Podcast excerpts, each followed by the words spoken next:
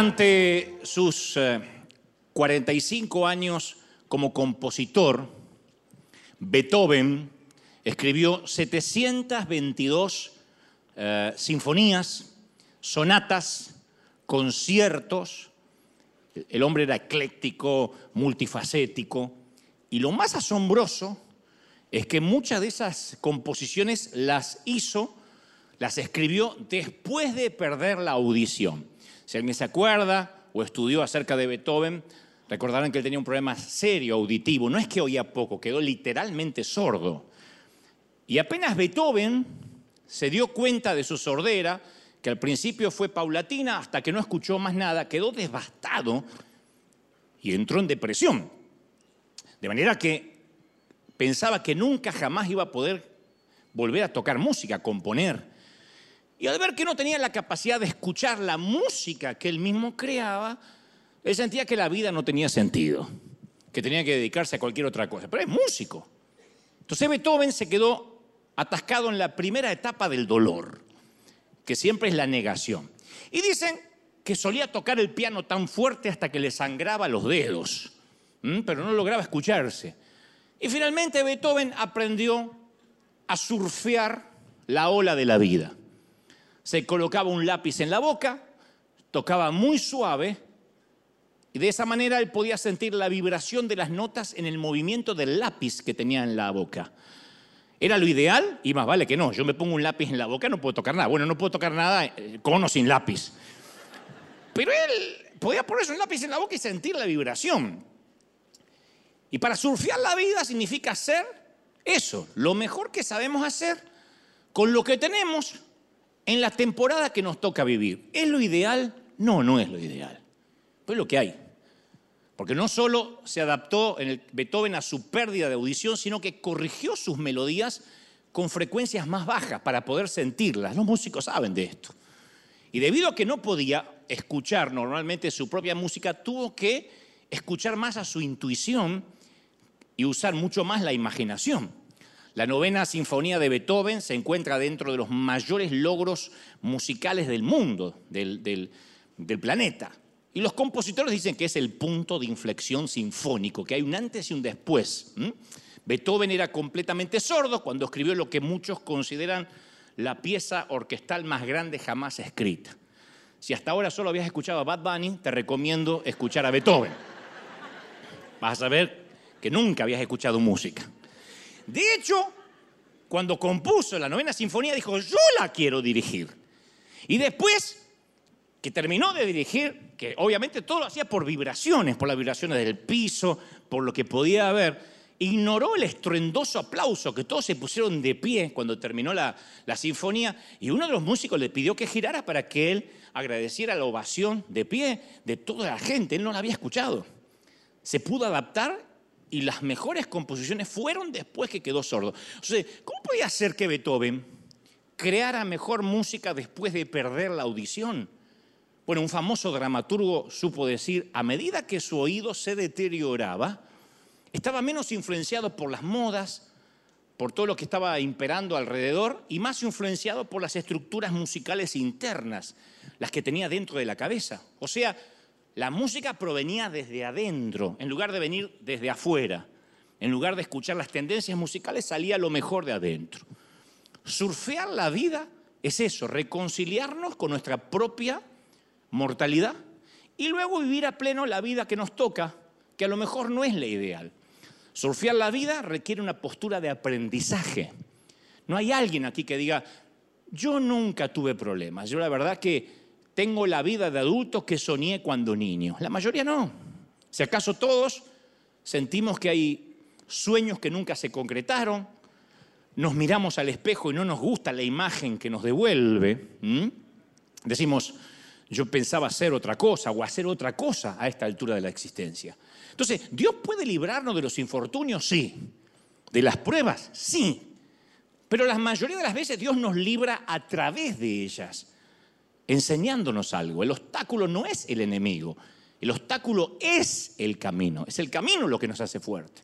Entonces, surfear la vida es hacernos completamente responsables de todas las situaciones que encontramos a lo largo de la vida en nuestro interior decir, bueno, esto es lo que me toca. Hay un momento que tenemos que mirar y decir, bueno, esta es mi vida. Reconciliarnos con la infancia que tuvimos. Aquí nadie nació en, en Buckingham, nadie estudió necesariamente en Harvard, aunque yo sí, como te digo siempre, yo fui a Harvard. Estuve en la vereda, saqué fotos, después me fui a casa, pero estuve en Harvard. Pero no podemos vivir culpándonos de las cosas que no son culpa nuestra. Porque no estoy hablando de eso, ah, vamos a culparnos de lo que nos pasó. No, eso es una confesión falsa que nos hace prisioneros del pasado. Yo estoy hablando la habilidad que uno va aprendiendo como ser humano de abrazar la adversidad, como crear una oportunidad para crecer, decir, bueno, me toca este, este momento de, en el peor de los casos, caminar por un panteón. En el peor de los casos, como digo siempre, en vez de besar una mejilla tibia, una frente fría. La muerte de un ser querido siempre nos yoquea. ¿Tenemos que vivir el duelo? Claro que sí. Pero ¿podemos aprender algo o nos vamos a quedar tirados bajo la manta no queriendo vivir más? ¿Aprendemos algo de una pandemia? ¿Aprendemos algo de la sala de cuidados intensivos? ¿Salimos más sabios o más necios? Eso incluye nuestro banco de recuerdos. Cuando yo digo surfear la vida, también significa lidiar con los recuerdos, que cada domingo Dios nos viene hablando respecto a eso. Solemos recordar las malas decisiones que tomamos, nos preguntamos cómo habría sido nuestra vida en un universo paralelo, si hubiésemos hecho las cosas de manera diferente, si te hubieses casado, si te hubieses escapado del altar, si te hubiese buscado una huérfana para casarte. Alguno no entendió, no importa, después le preguntan en casa. No puedo explicar todo. Y nos castigamos por haber sido humanos. No, es que yo no tenía que haber hecho eso, no tenía que haber estudiado lo otro, estudié eso porque mamá quería que yo fuera lo que ella no pudo. Bueno, pero ya está.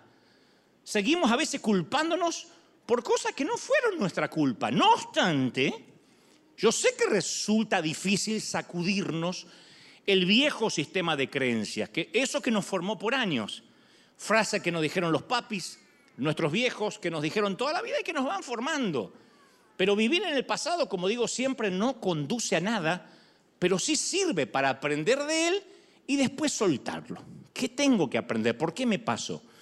Yo hace poco leía la transcripción de una entrevista que le hacían a un jugador de fútbol americano de la NFL, luego que perdiera una final importantísima. No me acuerdo el nombre porque ustedes saben que yo con el nombre no soy como los amigos chilenos que saben mucho de fútbol, yo sé muy poco.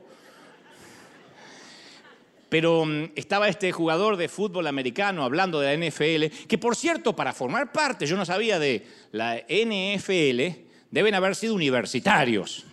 Entonces, cuando hablan estos jugadores suelen dar declaraciones muy interesantes, porque todos son muy estudiosos. Si fuera nuestro futbolista diría, bueno, quisimos retener el esférico lo más posible, como nos dijo el técnico. Eh, todavía falta mucho, tenemos que definir un rival difícil como son los colibríes de Cuernavaca. Pero este jugador no. Este dio una declaración profunda, ¿no? Y él respondió una frase. Él dijo, pasó, al perder la final, pasó lo que tenía que pasar. Fue todo lo que dijo. Dijo, pasó lo que tenía que pasar. Como que hubiese estado escrito. Y cuando yo escuché la frase o leí la transcripción de la nota, dije, empecé a digerir la idea. Ahí hice de a poco de ella un tótem, un axioma, un, un proverbio para la vida, ¿no? Porque nosotros solemos usar mucho la palabra deber. No debí haberme casado.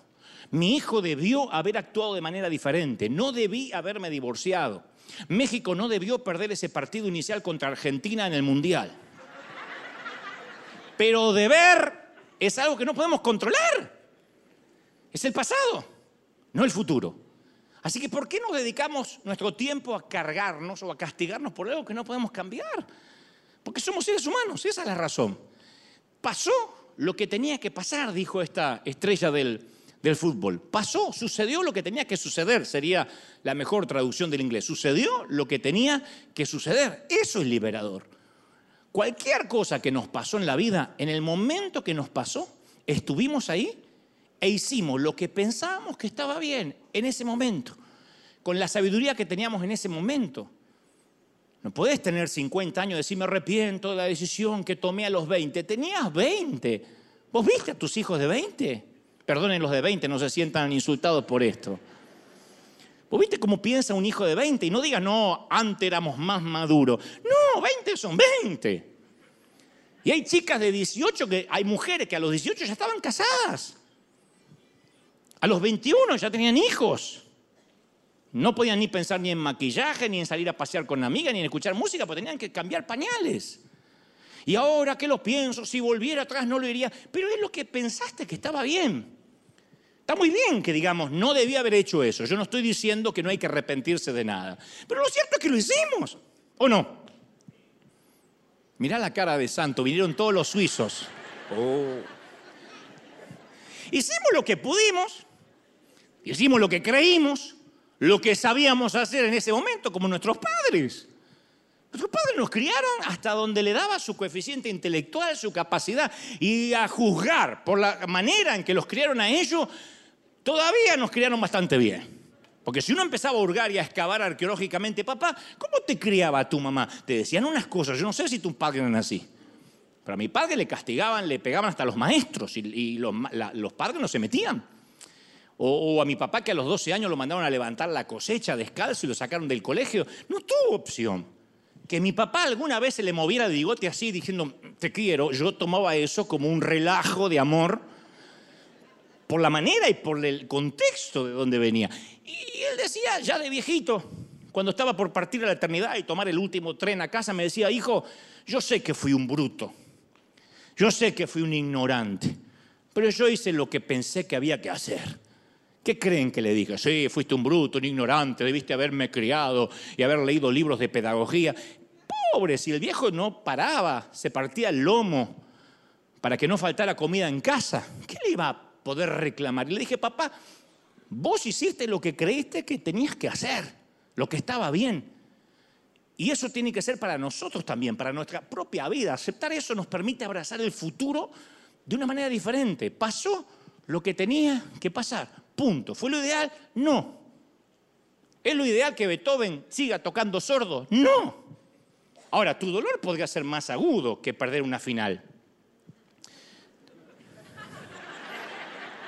Tu esposo es alcohólico y anoche regresó borracho, otra vez y otra vez.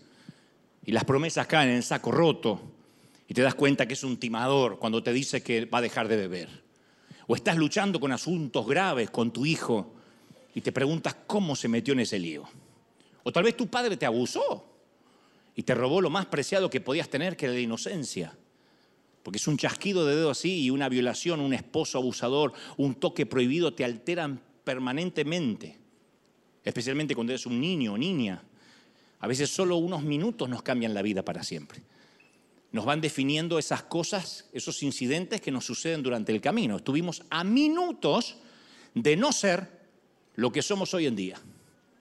O de ser lo que nunca quisimos ser unos minutos a solas con alguien y nuestros sueños se vuelven añicos, cenizas, pasamos a ser una estadística, si es que lo denunciamos, si no, una estadística silenciosa. Ahora, si te pasó algo de esto, estaría justificado. Si me dices, en serio, Dante, ¿cómo voy a decir después de semejante cosa pasó lo que tenía que pasar? No, lo que intento decir, no subestimo tu dolor.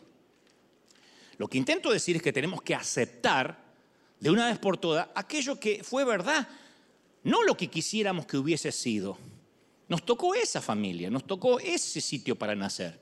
¿Es el sitio que hubiésemos elegido para nacer de haberlo podido? No. ¿Hubiésemos elegido esos padres? A lo mejor no. ¿Esos hermanos? No. Naciste y ahí estabas en un grupo de extraños que te aseguraban que era tu familia.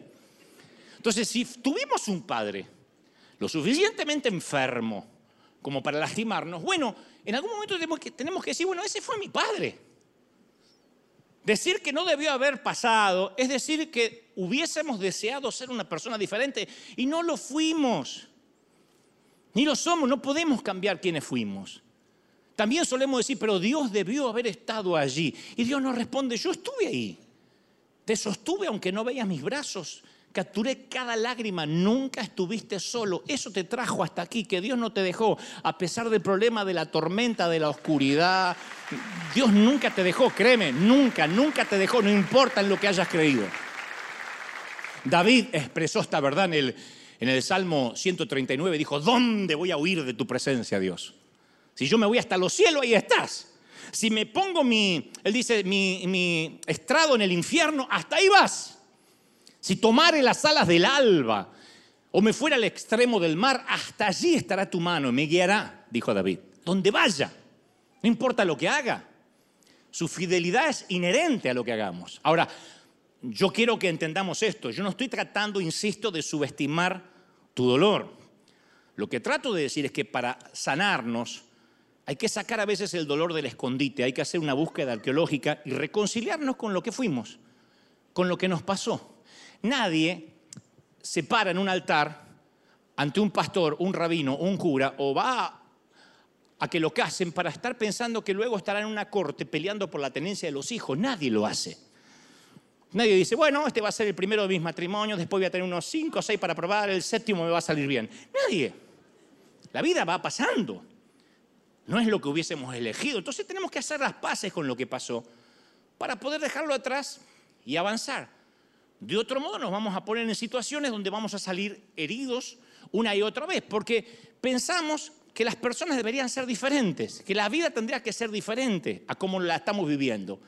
Entonces, hay un momento que la madurez nos lleva a decir, tengo que dejar atrás todo lo que debió haber sido y aceptar lo que fue. Yo hubiese querido esa familia, a lo mejor no, pero tal vez no sería quien soy de no haber tenido esos padres europeos. Un papá alemán, eh, eh, eh, como siempre cuento, hipertérrito, que no hablaba. Una mamá inglesa frustrada porque había dejado la carrera de actriz por seguir a mi papá y que lo único que me decía ella era, algún día de antecito te vas a destapar. Como los tarros de mermelada, te vas a destapar. Y yo con mi síndrome de Asperger, con todos los problemas que tenía, yo confiaba en lo que esa mamá me decía, pero no me aportaba mucha cuota de, criterio, de, de, no sé, de sabiduría, porque eran limitados. Entonces yo hubiese preferido haber nacido en otro sitio, capaz que sí, pero no sería quien soy. A una anciana una vez le preguntaron cuál era el versículo favorito de la Biblia para ella y ella dijo la palabra que se repite 463 veces. ¿Cuál es? Y aconteció. Pero que la palabra y aconteció qué? Y aconteció que Jesús, y aconteció. Y ella dijo, porque cada vez que viene un problema, yo sé que no llega para quedarse, solo acontece. Aconteció. Y entiendo, dice la viejita, que esta temporada, sea cual sea, no vino para quedarse Isaías 43, 18 dice, no te acuerdes de las cosas pasadas, ni traigas a memoria las cosas viejas, yo haré cosas nuevas y pronto saldrán a luz. Aconteció, esto también pasará. ¿Sí o no? Aconteció. Aconteció que me tocó una temporada en el hospital. Aconteció que la suegra vino a comer a casa. Aconteció. Dicho esto, te cuento.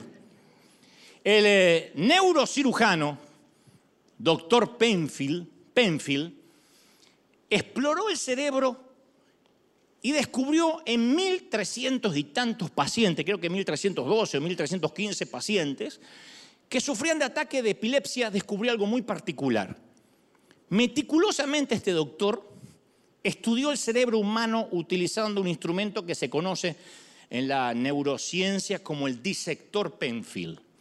Entonces, con una descarga eléctrica muy suave, que casi es imperceptible al cuerpo, estimuló distintas partes del cerebro de estos pacientes y descubrió que ellos, cuando pasaba la corriente eléctrica, muy suave, insisto, tenían recuerdos muy vívidos del pasado. Por ejemplo, una paciente recordó todas las notas de una sinfonía que una vez había como público oído en un concierto muchos años antes se estimuló el lugar 30 veces y todas las veces recordó cada nota, cada nota. Otra paciente recordó estar sentada de niña en una estación de tren y pudo describir cada vagón con la gente que había en cada vagón que pasaba por el ojo de su mente. Entonces los recuerdos no solo eran extremadamente detallados, sino que tenían algunos hasta recuerdos previos al momento que estuvieron conscientes, antes de los 3, 4 años de edad, previos. El famoso uso de razón que uno empieza a tener. Antes del uso de razón empezaba a tener recuerdo, inclusive cosas que habían pasado al año, al año y medio. Y el doctor Penfield concluyó que cada imagen, cada sonido, cada olor, alguien está aquí y de pronto el olor le recuerda a algo o a alguien. Bueno, parece que soy el único anormal que siente el olor y dice, yo, yo paso por una casa y siento el olor a fritura y me acuerdo de las milanesas o la carne empanizada de mi mamá.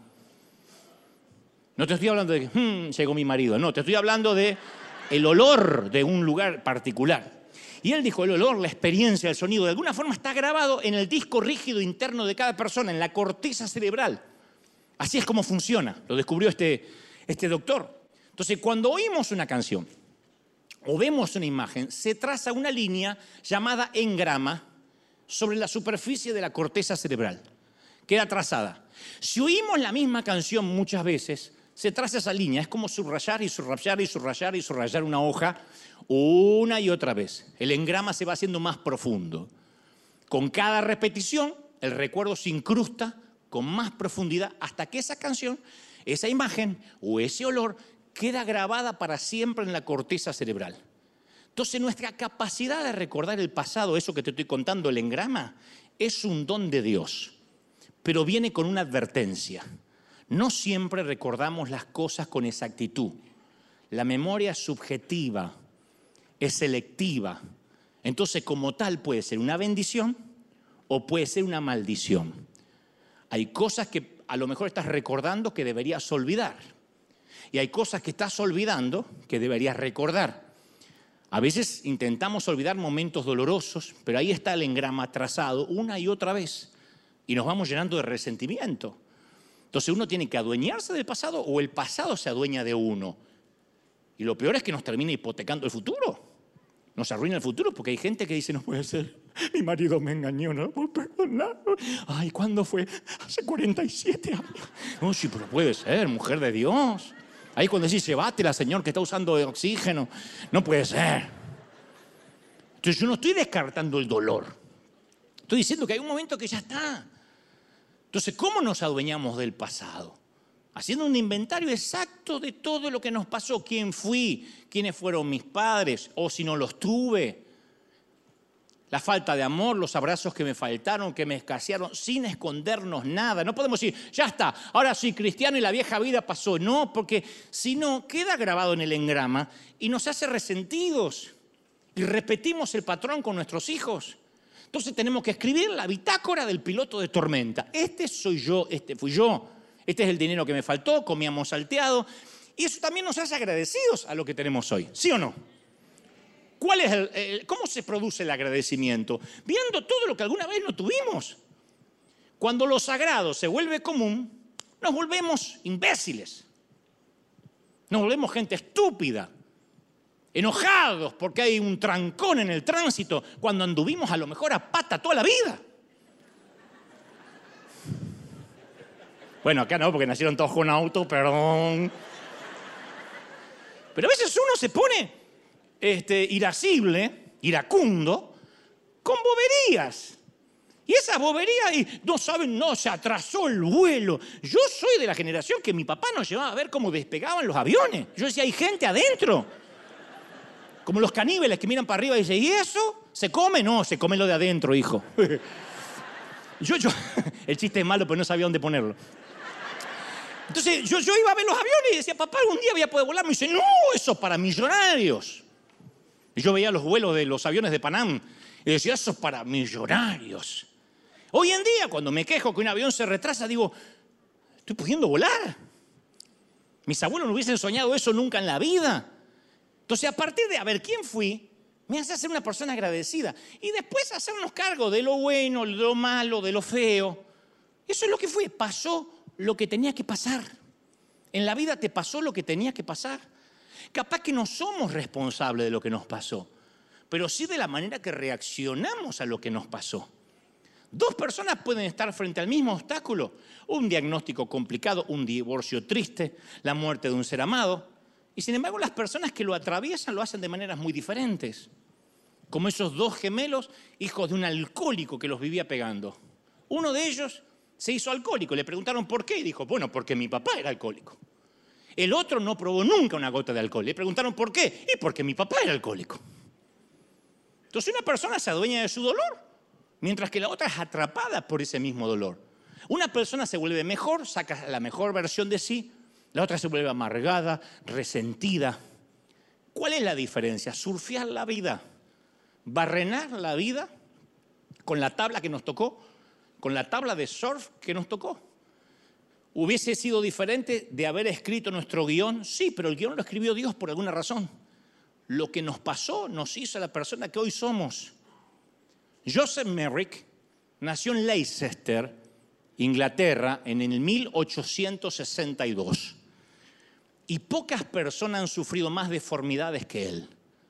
Sus diez dedos eran inútiles. Su cabeza deforme era como la circunferencia de la cintura de un hombre. Fue uno de los casos más famosos. Su boca torcida hacía que su habla fuera incomprensible, no podía decir nada coherente. Su brazo derecho medía el doble de su brazo izquierdo, las piernas amorfas apenas sostenían el peso. Y en el siglo XIX de Inglaterra había una manera perversa de entretenimiento, los circos que tenían exhibiciones humanas de fenómenos. Y Joseph Merrick era la atracción principal. El circo donde actuaba era muy famoso porque se lo conocía como el hombre elefante.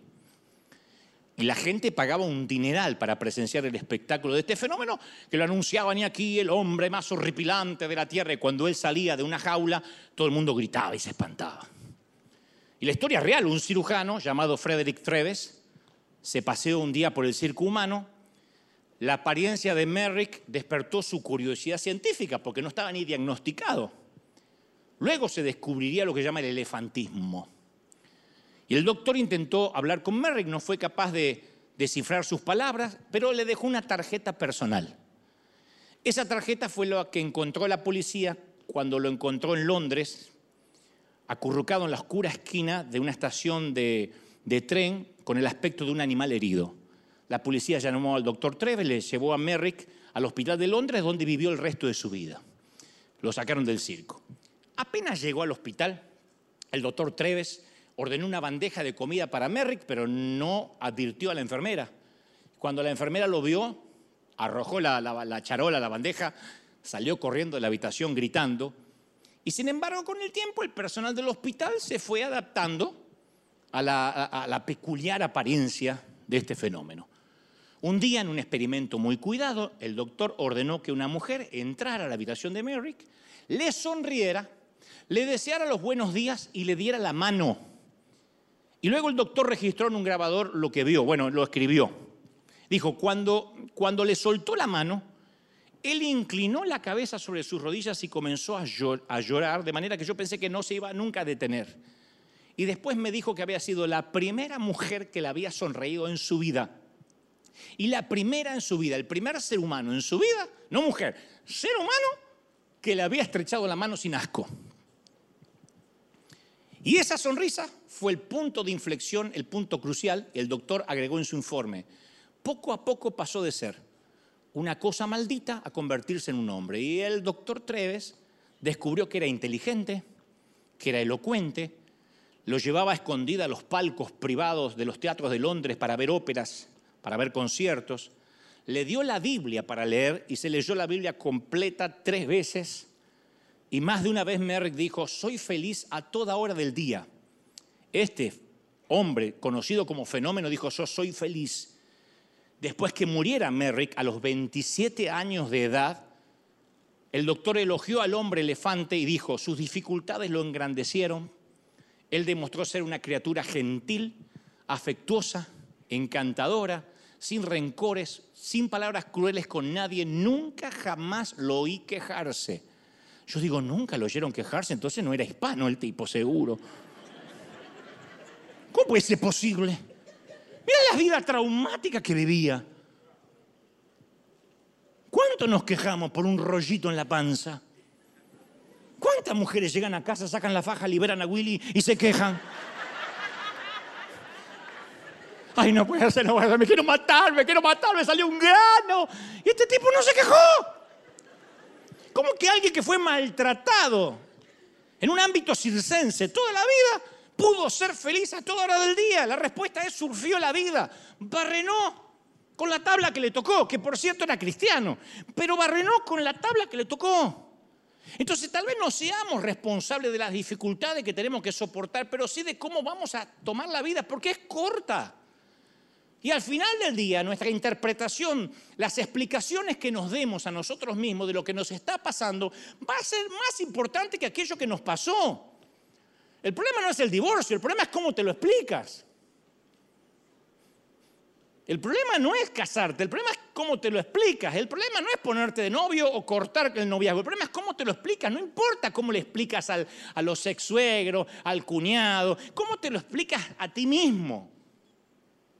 Como uno se lo explica es como va a asumir la vida. Joseph Merrick es la prueba, que es algo increíblemente contradictorio, pero los obstáculos que enfrentamos no son el enemigo.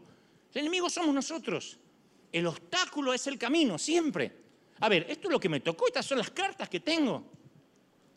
Entonces, cuando nos encontramos en situaciones eh, álgidas, difíciles, acerbas, que decimos, ¿cómo voy a salir bueno, uno tiene que decir, ¿qué saco yo de esta situación? Porque de la situación no voy a salir ahora. ¿Qué saco de esta tormenta? Pero a veces nos enfocamos tanto en salir que nos olvidamos qué podemos sacar de la experiencia. ¿Qué aprendemos? Y después nos preguntamos, ¿por qué siempre yo vivo lo mismo? ¿Por qué parece que estoy orinado por un dinosaurio? ¿Por qué siempre lo mismo y siempre lo mismo? Porque hay algo que no estamos aprendiendo y el examen vuelve. Entonces no tiene nada de malo pedirle a Dios, Señor, sácame de la situación en que estoy. Pero nunca nos olvidemos que el objetivo de la situación en la que estamos es para cambiarnos a nosotros. Si salimos igual, entonces fue en vano, fue pueril. ¿Para qué pasamos? Las circunstancias que le pedimos a Dios que cambie, por lo general, pueden ser las que Él está usando para cambiarnos a nosotros. Dice un, querido orador, se llama John Piper, dice, no desperdicies tu cáncer. ¿Qué fue esto? Un shock cuando lo dijo especialmente aquellos que están sufriendo con la leucemia, con la metástasis. Él dijo, no desperdicies tu cáncer.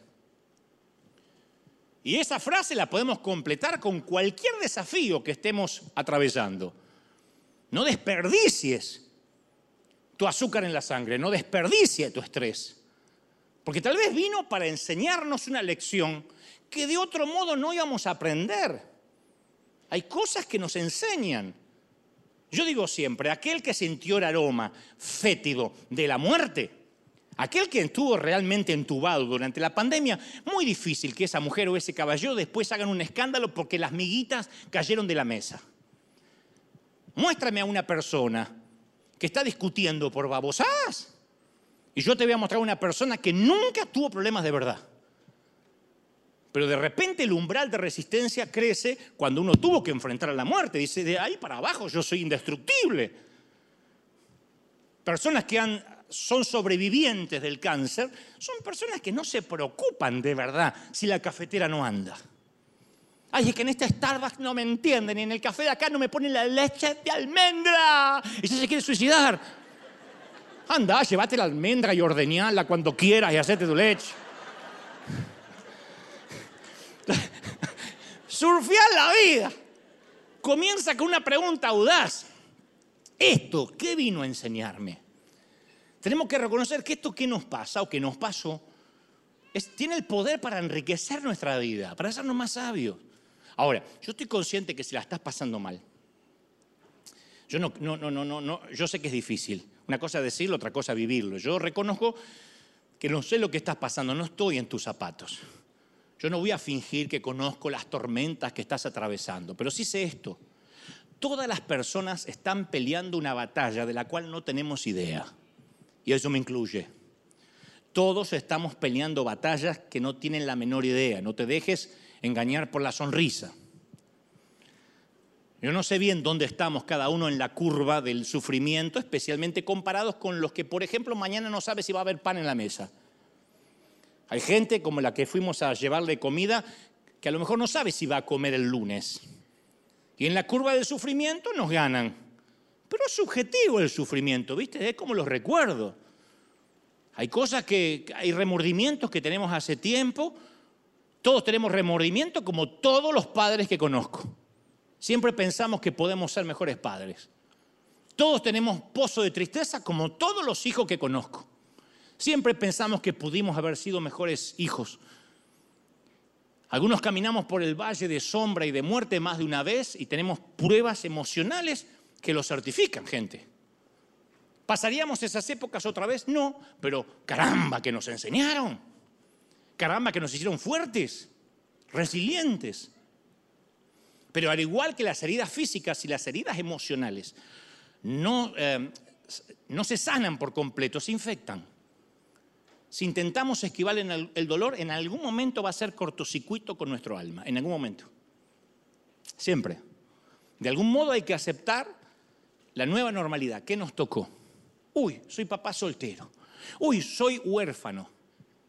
Yo pensé que los sentimientos de orfandad uno los sentía cuando niño.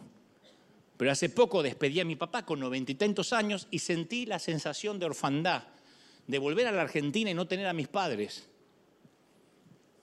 Yo pensé que eso no se sentía a determinada edad. No puedo decir, yo quisiera que mi padre esté vivo, porque no puedo cambiar lo que pasó. Sin embargo, me adapto a esa nueva normalidad. ¿Cuál es la buena noticia? Que Primera de Tesalonicenses 4.3 dice, nosotros nos afligimos, pero no nos afligimos como los que no tienen esperanza. Yo tengo la esperanza de reencontrarme con mi padre. Yo tengo la, esperanza de decirle a mi vieja, me destapé, vieja, me destapé. Vos sabés, como el tarro de mermelada.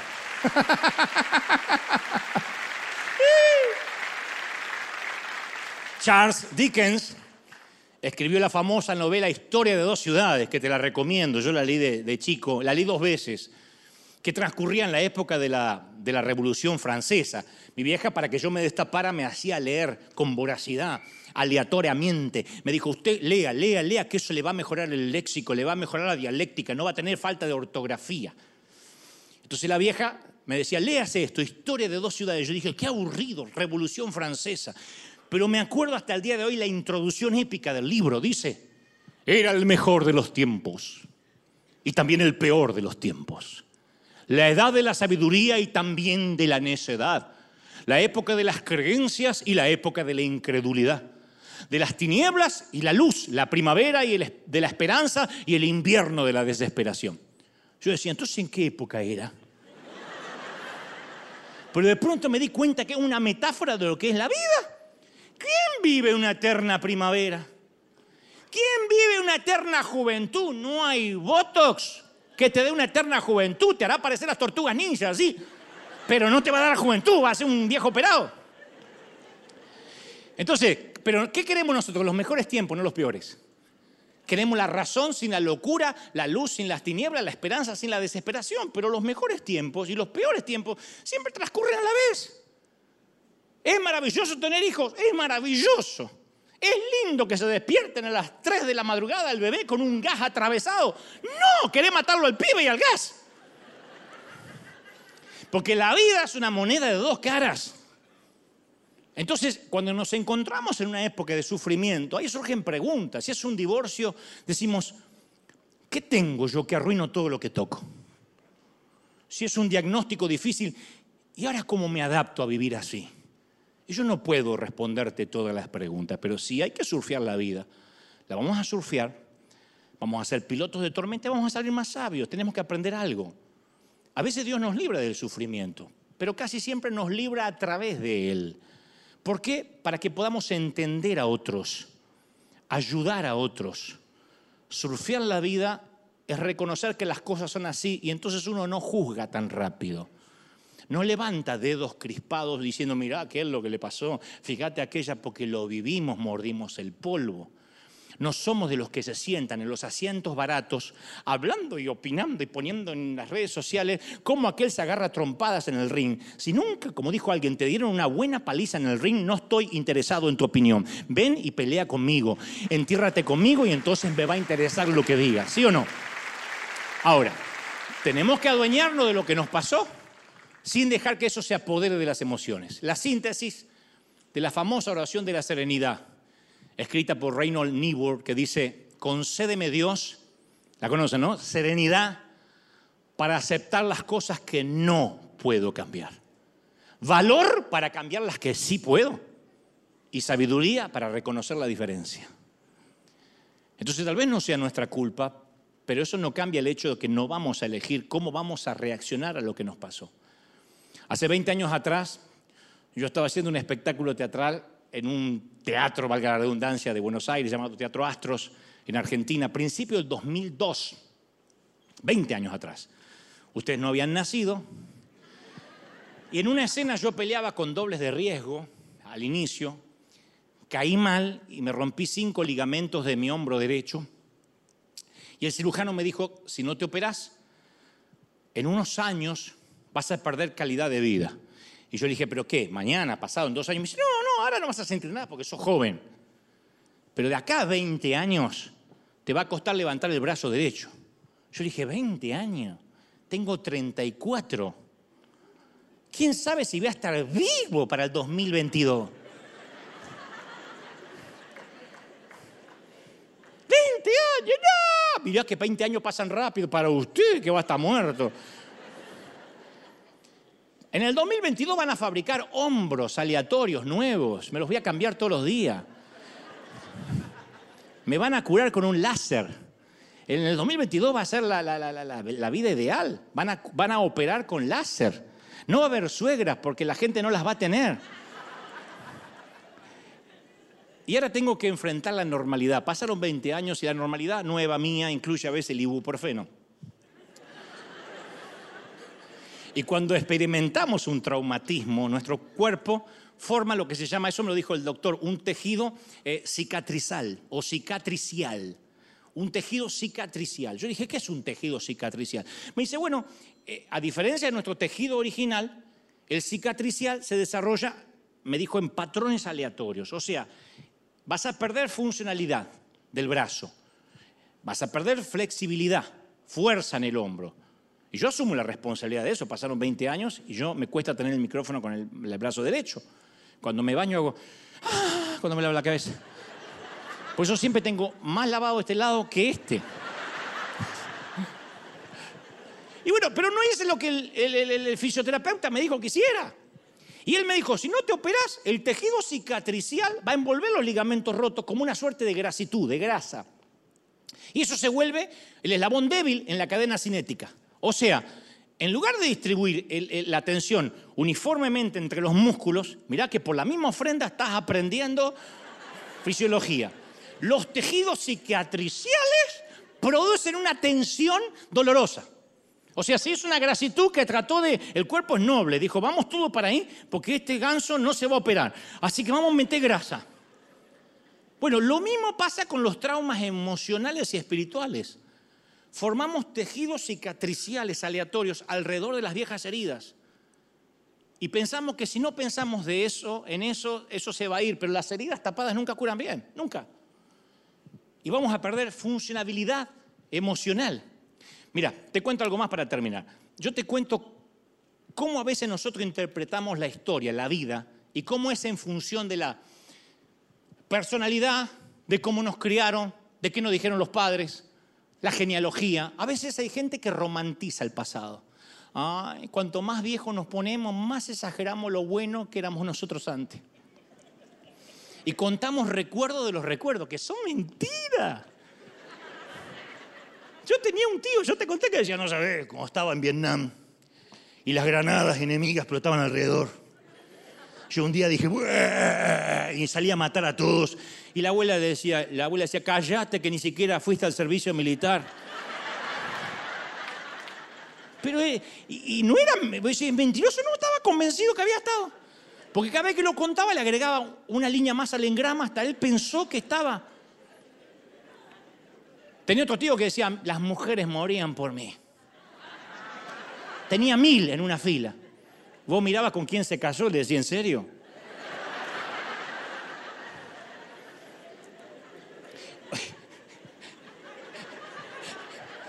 ¿Qué pasó con las mil? Entonces, es lo mejor que había. ¿Cómo, serían las 999? Y después están los que todo es catástrofe, ¿no? Y los que te decían todo era difícil, como decía mi viejo, comete el arroz. Que en mi tiempo comíamos una vez al mes. ¿En serio? ¿Qué ayunaba 29 días? ¡Sí! Y cuando comíamos eran tres arroz para cada uno. O sea, íbamos descalzos al colegio. A los 30 tuve mis primeros zapatos. Mi mamá me decía, cállate viejo, a los 30 ya estabas casado conmigo. Tuviste zapatos desde que te conocí. Pero a él le encantaba. Entonces los recuerdos no son objetivos. cada uno une los puntos de manera muy personal y pintamos esa imagen como impresionistas. Ahora, yo estoy consciente que hay días comunes y días únicos que nos cambian la vida. Yo sé. Y los días a veces pueden comenzar como cualquier otro. Pero a veces hacemos de la historia o del pasado un pasado que no existió. Recuerdos del recuerdo porque editamos las partes que queremos. Hay una película maravillosa que se llama Más extraño eh, que la ficción, maravillosa, interpretada por el comediante Will Ferrell, donde hay una escena magnífica. Eh, Ferrell interpreta un obsesivo compulsivo, tiene un TOC. Eh, se llama Harold Crick, el personaje. Es un obsesivo compulsivo que trabaja en el IRS. O sea, es inspector del IRS. Y el narrador del film apenas empieza, dice, todos los días, durante 12 años, Harold se lava los dientes, sus 32 dientes, 76 veces. 38 veces de un lado y otras 38 veces de abajo para arriba. Como auditor de la IRS, Harold revisa 7.323 declaraciones de impuestos por día desde hace 12 años. Se toma un descanso de 45 minutos y 3 minutos para tomarse un café. Entonces van a ver que la vida de Harold está gobernada por el reloj hasta que un día, hasta que un día, un miércoles, pierde el autobús por primera vez en 12 años. Y el narrador del film dice, y ese fue un día extraordinario, porque a partir de ahí sería recordado por Harold por el resto de su vida. Y a mí me encanta la siguiente línea del narrador. Harold solo pensó esa mañana que sería un miércoles más. Yo me adueñé de esa frase, me encanta porque la amo, porque yo he tenido esos días comunes. Digo siempre que la vida no es un aniversario de bodas, una graduación, un funeral, un cumpleaños. La vida no son las fotos de Instagram. La vida son días comunes enlazados con otros días comunes y eso termina siendo el collar de una buena vida.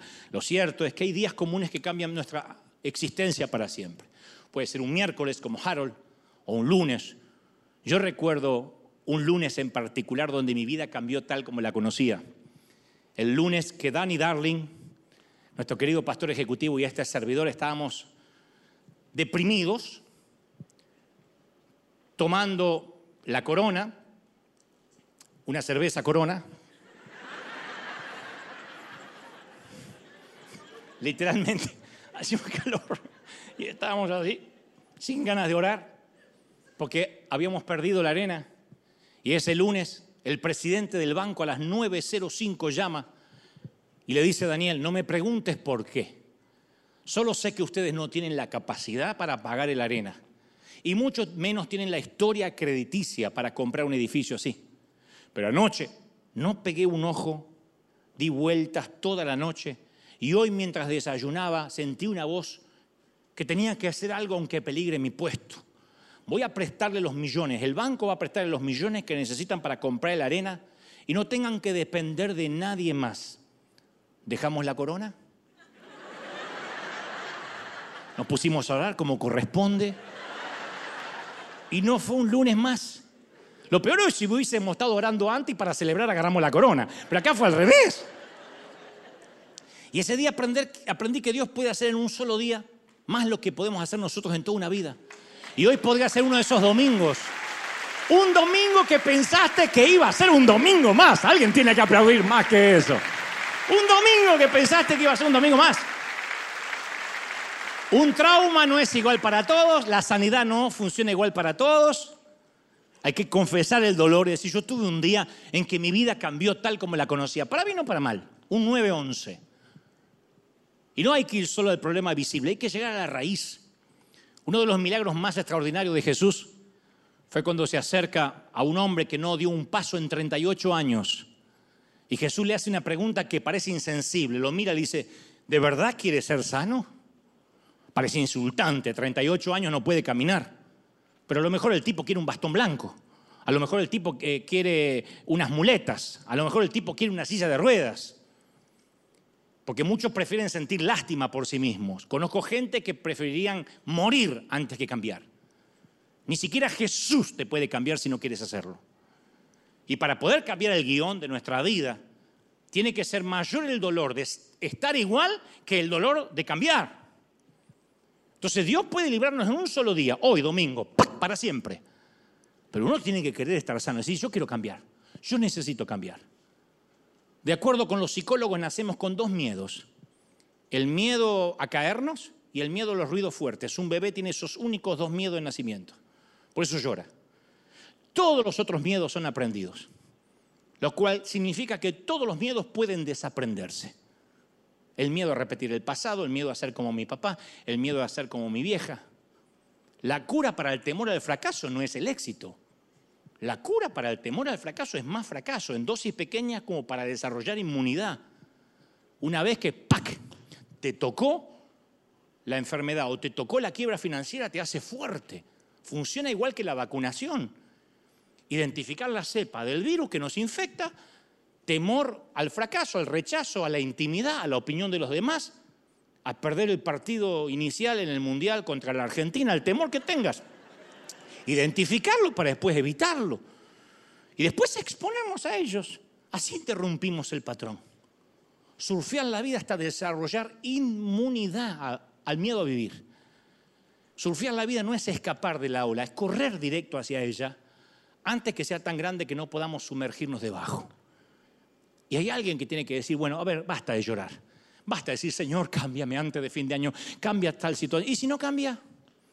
¿Y si hay que vivir así? Hoy decíamos alaba, simplemente alaba. ¿De verdad vamos a alabar? Y para finalizar yo quiero regalarte un poema que se hizo viral en las redes allá por mayo del 2020. Seguramente te llegó si tienes WhatsApp. Fue sorprendente porque decían que la autoría intelectual era de un ah, poeta del siglo XIX. Después se descubrió que lo, lo escribió un cubano, Alexi Valdés un famoso conductor, cantante cubano, que lo publicó en Instagram. Se le tuvo que dar su reconocida, su, eh, autoridad intelectual, autoría intelectual. Alexis Valdés. Y cuando algunos lo leímos, allá en ese álgido 2020, que parece que fue ayer, viviendo la hostilidad de un virus implacable, pernicioso, lo único que queríamos que esa gigantesca ola se terminara, ¿se acuerdan? Que se termine. Estoy hablando de ese año que ya no queremos pensar, de cuando Disneyland, la verdad, de pronto superó la magia y el país de fantasía se llenó de miedo. Cuando New York y Las Vegas, que eran las ciudades que nunca dormían, estuvieron obligadas a apagar la luz y descansar a la fuerza. No lo hubiésemos soñado ni en un millón de años cuando ninguno quería ir a Roma. Vieron, todos los caminos conducen a Roma. No, no vayas a Italia, que el virus está terrible. Cuando el Papa se quedó sin fieles en la plaza y el propio Papa tuvo que hacerse el, test de coronavirus. Cuando los besos, los abrazos estaban prohibidos. Cuando las olas de un virus se coronó como dueño del mundo, como un gobierno de facto como un golpe de Estado a nivel global, cuando decíamos, acá no va a llegar, somos Estados Unidos, y llegó. Cuando las fronteras que siempre fueron defendidas por armas fueron atravesadas por un poco de gotas de moco y de, y de saliva. Y por fin hubo equidad en el mundo porque el virus se repartió por igual. Se enfermaron desde Tom Hanks hasta el homeless que vive bajo el puente y nos obligaron a ponernos una máscara, no para taparnos del virus, sino de la soberbia, de la vergüenza, de la vulnerabilidad mezclada con el orgullo. Y nos lavábamos la mano a cada rato como Pilato para no reconocer la responsabilidad, porque esto venía de China, no tenía que ver con nosotros. Cuando los enfermeros eran héroes, cuando no nos importaban los héroes de Marvel, ni los jugadores del Barça, ni del Real Madrid o el PSG, un doctor cuando un, hospital era más urgente que un misil, cuando se apagaron las luces de los estadios, se cerraron las iglesias, cuando no nos, no nos pudimos ver por año y medio, cuando se terminaron los encuentros masivos, cuando nos enteramos que dicen por allá en Asia Oriental un chino se comió un murciélago y antes que fuera a hacer la digestión ya todo el mundo estaba temblando de miedo. Y ese año aprendimos a surfear. Ese año aprendimos a surfear la ola. ¿Qué nos quedaba? Ni modo. ¿Qué podíamos hacer? ¿Quién podía decir, yo no creo en eso? A ponerte la máscara porque no entras ni al mercado. Y entonces, muy atinado y diáfano, el magnífico devenido en poeta Alexis Valdés escribió allá en mayo de 2020 algo así como, cuando la tormenta pase y se amansen los vientos y los caminos y seamos sobrevivientes de un naufragio colectivo, con el corazón lloroso y el destino bendecido, nos sentiremos dichosos tan solo de estar vivos. Y le daremos un abrazo al primer desconocido y alabaremos la suerte de conservar el amigo. Y entonces recordaremos todos aquellos que perdimos y de una vez aprenderemos todo lo que no aprendimos. Y ya no tendremos envidia, porque todos habrán sufrido. Ya no tendremos desidia, seremos más compasivos. Valdrá más lo que es de todos que lo que jamás conseguido. Seremos más generosos y mucho más comprometidos. Entenderemos lo frágil que significa estar vivos. Sudaremos empatía, gente, por quien está y por quien se ha ido. Extrañaremos al viejo que pedía un peso en el mercado, que nunca supimos su nombre y siempre estuvo a tu lado.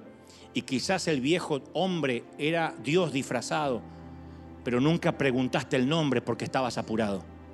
Y todo será un milagro, y todo será un legado, y se respetará la vida que hemos ganado.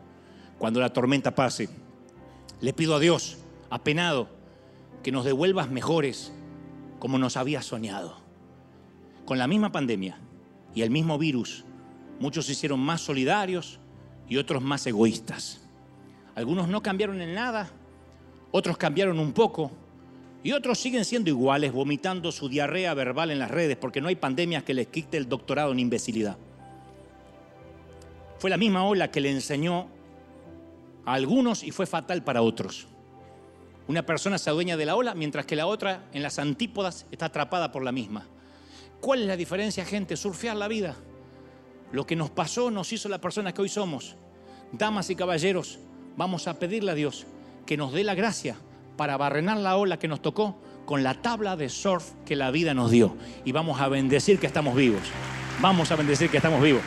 Dale el mayor aplauso de la historia. Arriba, arriba, arriba, arriba, arriba, arriba. No, no, no, no, no, no. Alguien tiene que aplaudir más que eso. Arriba, arriba, arriba, arriba, arriba. Dale un aplauso maravilloso. Si crees que Dios te habló.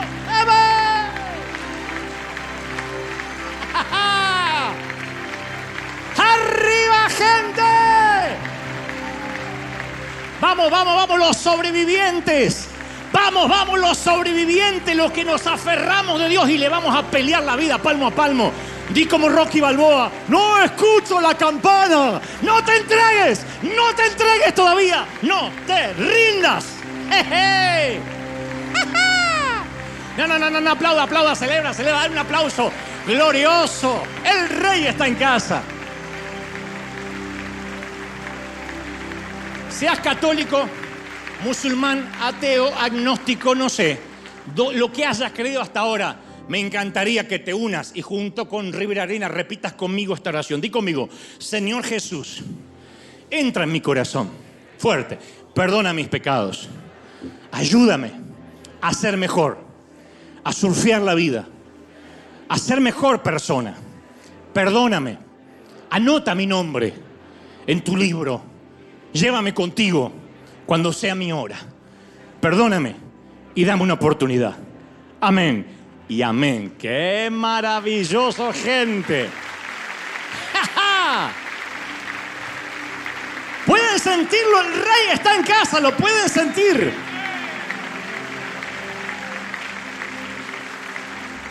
Como aquí. Nos quedan unos minutitos más y queremos despedirnos con una canción maravillosa que le voy a pedir a nuestro querido, a nuestro querido visitante que, que estuvo conmigo. No es una visita, ya va a ser nuestro, lo van a ver muy seguido. A mi querido Roberto Petinato que toque ahora su saxo en una canción que se llama Cuando levanta mis manos. Mientras tanto yo voy a decirle a todo el resto del mundo, gracias por estar ahí, gracias firme como talón de oso. Vamos a despedirlo con un fuerte, fuerte aplauso. Chau, chau, chau. Hasta el domingo que viene, gente.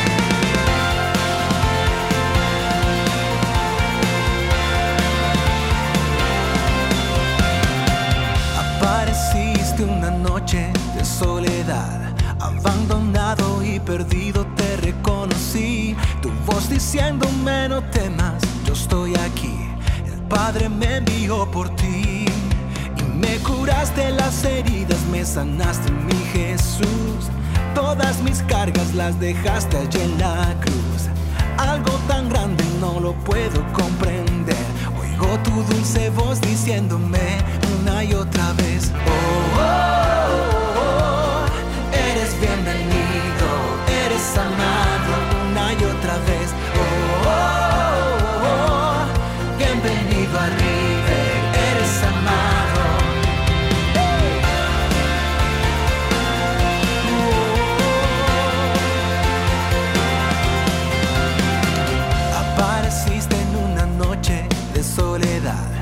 abandonado y perdido te reconocí. Tu voz diciéndome no temas, yo estoy aquí. El Padre me envió por ti y me curaste las heridas, me sanaste mi Jesús. Todas mis cargas las dejaste allí en la cruz.